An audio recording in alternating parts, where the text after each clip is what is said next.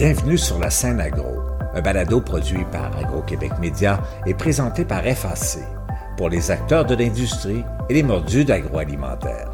Nous partageons l'actualité, des entrevues exclusives, des dossiers, portraits d'entreprise et plusieurs sujets liés à ce secteur représentant un véritable moteur pour l'économie du Québec. Bonne écoute. Ici Lionel Levac. Les innovations se multiplient dans l'agroalimentaire québécois. Les entrepreneurs font preuve de grande ingéniosité et d'une sensibilité réelle aux souhaits et besoins des consommateurs. Ainsi apparaissent sur le marché chaque année des dizaines de nouveaux produits ou de nouvelles façons de les présenter ou de les emballer. Le concours Innovation qui se tient à l'occasion de l'événement marketing du CETAC montre bien cette préoccupation des transformateurs alimentaires d'ajuster constamment leur offre. Sous le thème Repenser 2025, le Conseil de la transformation alimentaire du Québec s'est aussi interrogé cette année sur les mutations de l'offre au détail dans les épiceries. Je vous fais le bilan de l'événement marketing 2022. Voici mon reportage. Lancement de l'événement Marketing 2022 par Véronique Laliberté, directrice du financement commercial chez Financement Agricole Canada. 2025 arrive vite. L'industrie agroalimentaire québécoise est reconnue pour s'adapter et innover sans cesse afin de satisfaire la clientèle d'aujourd'hui et de demain. La pandémie, l'inflation, la pénurie de main-d'œuvre ont forcé plusieurs parmi nous, en fait, je dirais vous tous, à repenser vos modèles d'affaires respectifs en mode accéléré. Vous avez toute mon admiration et celle de mon équipe pour la vitesse de la réaction et de la résilience dont vous avez fait preuve tous les jours dans vos entreprises.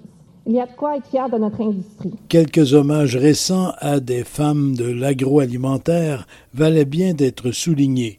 André Michaud, président d'Agro-Québec. Il était impensable pour nous d'avoir le privilège d'occuper cette prestigieuse tribune sans souligner le travail de toutes ces femmes qui occupent une place de plus en plus marquée, mais aussi une place essentielle dans la gouvernance des organisations et des entreprises de notre secteur agroalimentaire au Québec. C'est grâce à vous, notamment, si nous sommes ici aujourd'hui et si nous avançons.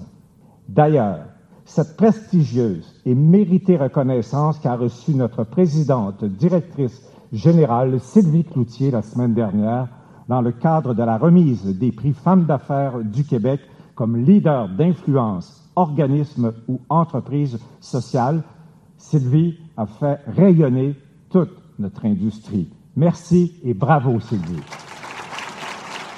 À cette même remise de prix, elle a été nommée entrepreneur d'impact grande entreprise Laura Boivin, présidente directrice générale du fumoir Grizzly. Merci et bravo à toi également, Laura.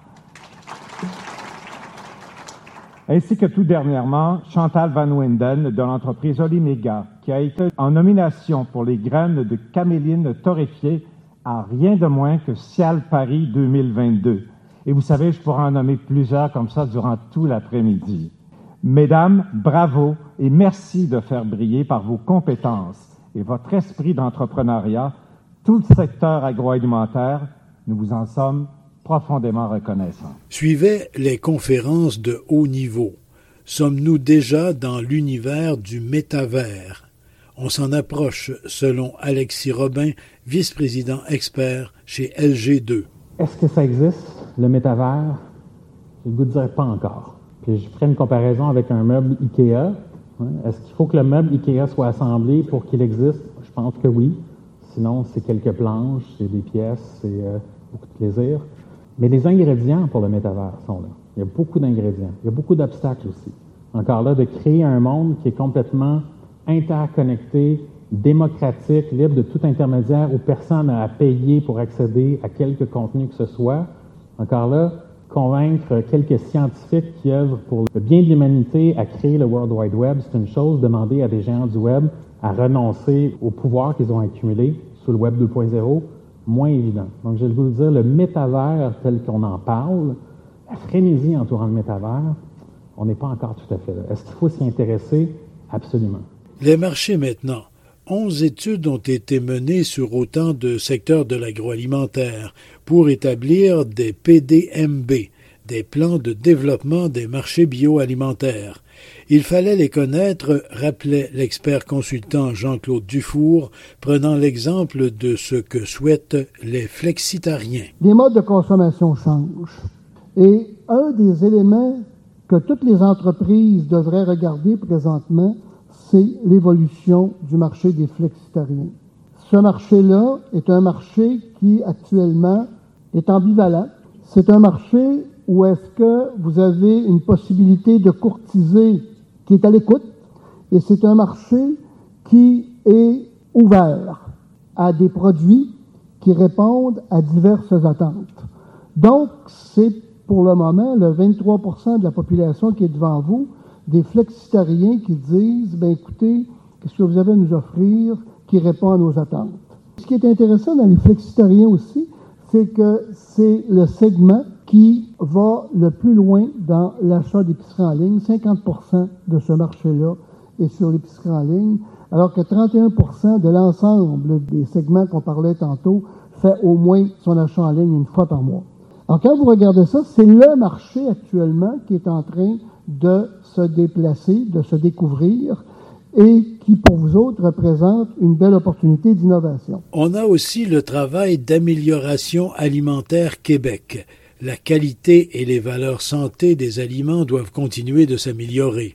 Marie-Noël Cano, directrice générale d'AAQ. On est vraiment entouré de l'ensemble des joueurs dans l'industrie pour que ce soit un cadre rassurant pour les transformateurs, pour qu'on arrive à des solutions qui font en sorte qu'il y a un risque partagé, puis il y a ce qu'on appellera des nouvelles conditions gagnantes. Quand on travaille en amélioration alimentaire, il y a une portion qui est le développement durable, notre responsabilité, comment on veut mettre de l'avant nos produits.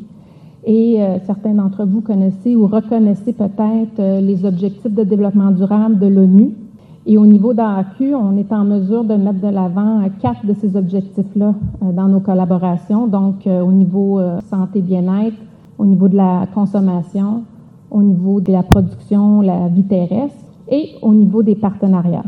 Ce qui m'amène à les objectifs de l'équipe d'AQ dans les 12 prochains mois, à la lumière de la première année, d'avoir fait des constats, d'avoir été en mesure de tisser des liens, créer un comité d'experts, avoir un groupe de travail qui nous aide à évaluer et trouver des solutions concrètes pour permettre aux entreprises d'entreprendre davantage de démarches d'amélioration on va passer les 12 prochains mois à développer ce qu'on a appelé des plans de co-communication. Ça, ni plus ni moins, c'est augmenter le dialogue, fournir des arguments, fournir des données qui font en sorte que de penser à améliorer un produit devient de plus en plus réaliste et pas juste un rêve ou quelque chose dont on n'a même pas envie euh, d'entendre parler. Le deuxième, il est simple, c'est un plan de commandite. Je vous en parle pas plus. Puis le troisième, c'est ce qu'on a appelé les plans accélérateurs. Donc, quand on parle des experts avec qui on travaille, notamment le comité le conseil d'administration, les institutions, mais comment on fait en sorte qu'on accélère le processus décisionnel puis l'accompagnement qui est offert aux entreprises pour pouvoir développer davantage euh, de produits avec moins de sucre, moins de sel, moins de mauvais gras, plus de fibres. Parlant qualité des aliments, en 2026 entreront en vigueur de nouvelles règles fédérales d'étiquetage. Il faudra travailler fort pour éviter les notes négatives, selon Isabelle Marquis, experte conseil en marketing alimentaire. L'étiquetage, le fameux front of pack, comme on a l'habitude déjà de l'appeler euh, entre nous, donc l'étiquetage en façade des emballages. Je pense que tout le monde est pas mal au courant euh, des bases euh, de ce qu'il en est. Mais avec Amélioration alimentaire Québec, on a travaillé en fait à d'abord et avant tout essayer de faire un état des lieux, un état de la situation. Si la réglementation venait en vigueur demain matin, quel serait l'état des lieux, quelle serait la part de l'offre dans l'ensemble des catégories visées, l'essentiel des catégories qu'on a dans les supermarchés qui seraient concernées et qui se retrouveraient du jour au lendemain avec une belle petite pastille qui affiche un excès soit de gras saturé, de sucre ou de sodium. Et pour acheter, pour s'approvisionner, où le consommateur se rendra-t-il? La question reviendra aussi à Toronto le printemps prochain. Fernando Medina Zenoff, directeur des ventes internationales au CIAL. Dans un monde en constante évolution, l'industrie doit se redéfinir pour répondre aux défis climatiques, éthiques, numériques économiques et démographiques auxquels elle est confrontée. La 20e édition de Ciel Canada offre à ses exposants et visiteurs professionnels une plateforme pour approcher ces sujets et trouver de nouveaux leviers pour anticiper les problématiques futures. Notre projet 2023 à Toronto est ambitieux. Il s'agit d'investir pleinement dans les grandes mutations de l'industrie agroalimentaire en invitant à la réflexion autour du thème On the Change. Il me fait donc plaisir d'introduire Lucille Mazet, Retail Lead chez Accenture Song Canada. Lucille accompagne les plus grands détaillants canadiens dans leur parcours de transformation marketing et les aide à imaginer et concevoir le commerce de demain. Lucille a une formation en entrepreneuriat et en conseil au détail et a dirigé plusieurs initiatives de marketing à 360 degrés, à la fois pour des clients et en tant que PDG et fondatrice de sa propre entreprise de vente au détail en France. Donc, Lucille Mazet. La philosophie de ce concept, c'est de se dire, est-ce qu'on pourrait libérer le magasin d'une forme de contrainte opérationnelle? Est-ce qu'on pourrait le libérer de tous ces étalages au fond? Est-ce qu'on pourrait tout enlever pour créer une expérience différente? Parce qu'au fond, la valeur d'un magasin, c'est le trafic qui génère. Et c'est le fait que je vais aller dans ce magasin-là et pas dans celui-là. Donc comment est-ce qu'on fait ça? Je vous propose d'utiliser et de prendre en compte la manière de consommer d'aujourd'hui, d'utiliser les technologies d'aujourd'hui et de demain pour créer ce magasin. Aujourd'hui, les allées dans un supermarché, généralement, elles occupent dans la surface de vente à peu près 80%. 80% de la surface de vente. Je vous propose de la réduire à 25%. Qui veut dire que on va dématérialiser une partie des produits. Et donc ça veut dire qu'il me reste 70-75% de mon espace pour créer de l'expérience. Parce qu'au fond, un retailer, eh bien, mon rapport à ma marge est en train d'évoluer. Donc comment est-ce que je fais pour créer une zone expérientielle qui me permette, en tant que retailer, de montrer mon ADN, qui me permette à tous mes partenaires de venir présenter des nouveaux produits? Et comment est-ce que je fais pour travailler et présenter des produits qui vont être à forte valeur ajoutée et à forte rentabilité pour moi en tant que retailer. Tout ça, ça va être possible parce qu'on va retravailler la manière dont, on va gérer les stocks. Et c'est ce qu'on appelle le dark store. Mais il apparaît que l'épicerie que l'on pourrait qualifier de traditionnelle a encore un avenir intéressant.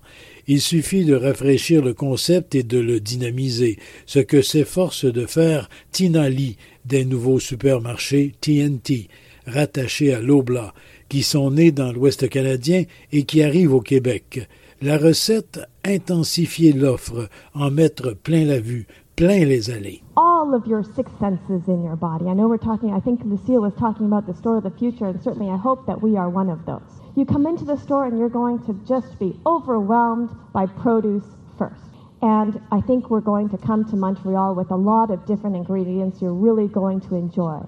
Different fruits, different vegetables, Asian greens. I mean, people talk about kale and broccoli as superfood, but you go to a TNT and the Asian green set is 12 feet wide. You guys are going to have so much fun exploring and bringing some of these ingredients to your own kitchen table. Et à cette journée du CETAC, on a parlé de moi. Et oui, la présidente directrice générale, Sylvie Cloutier, me faisait des salutations particulières. Je voulais souligner les 50 ans d'un journaliste que vous devez tous connaître ici dans la salle. Il s'agit de Lionel Levesque, qui a commencé au Progrès de Saguenay en 1972 et qui a eu une carrière extraordinaire à Radio-Canada jusqu'à assez récemment. C'était l'expert à Radio-Can en termes agroalimentaire et agriculture. Et évidemment, ça nous manque. Lionel est toujours dans notre environnement, mais euh, vraiment, euh, depuis ton départ, Lionel, de Radio Cannes, on voit qu'il y a un, on, devrait dire, un, laisser-aller du côté agricole et agroalimentaire. Alors, écoute, merci pour tes 50 ans de carrière. Et on en arrivait au prix Innovation 2022. D'abord, un mot du ministre de l'Agriculture, des Pêcheries et de l'Alimentation, André Lamontagne. Puis au cœur de tout ça, il y a le consommateur. C'est lui qui drive toutes nos affaires. Puis si on s'assure à chaque jour qu'on fait pas mal ce que le consommateur a envie qu'on fasse, ben il y a des bonnes chances que nos business vont prospérer. Puis pour être en mesure de s'assurer qu'on fait ce que le consommateur veut, bien, il faut innover, il faut investir en recherche, faut s'assurer qu'on modifie nos produits, le profil alimentaire, les besoins de santé changent, mais ce que vous faites, vous vous adaptez. Bien, ce soir, ce qu'on a, c'est des prix. Quelques dizaines d'entreprises sont en nomination pour différents prix pour justement témoigner de votre engagement envers l'innovation, puis envers, ultimement, de toujours mieux servir, peut être en avance un peu sur les besoins et les goûts des consommateurs. Fait que je termine en vous disant félicitations aux lauréats de ce soir. Un petit mot également de Valérie Jalbert de Crispy Kernels au nom du conseil d'administration du CETAC. Le CETAC est le principal regroupement d'entreprises de l'industrie de la transformation alimentaire au Québec. Il représente plus de 600 membres et 13 associations de différents secteurs de l'industrie.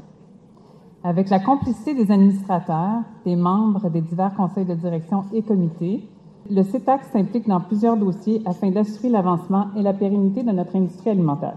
Toute l'équipe du CETAC travaille à développer et faire connaître notre industrie.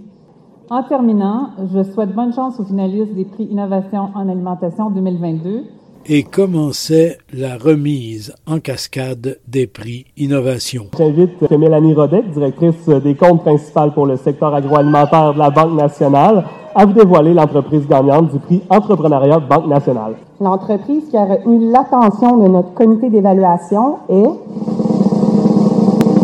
Benny Co. Le prix Productivité Investissement Québec est décerné à Kiwi Cocktail. Le prix Fasken Éco-responsabilité va à l'entreprise Still Good. Le prix Entreprise innovante des jardins est remis à Seva Nature. Dans la catégorie technologie et productivité, le prix innovation va à Ferme d'hiver. Dans la catégorie emballage. Donc, le lauréat est Agropure Coopérative Leclerc pour savoir que Oka, 100% recyclable, à 1905.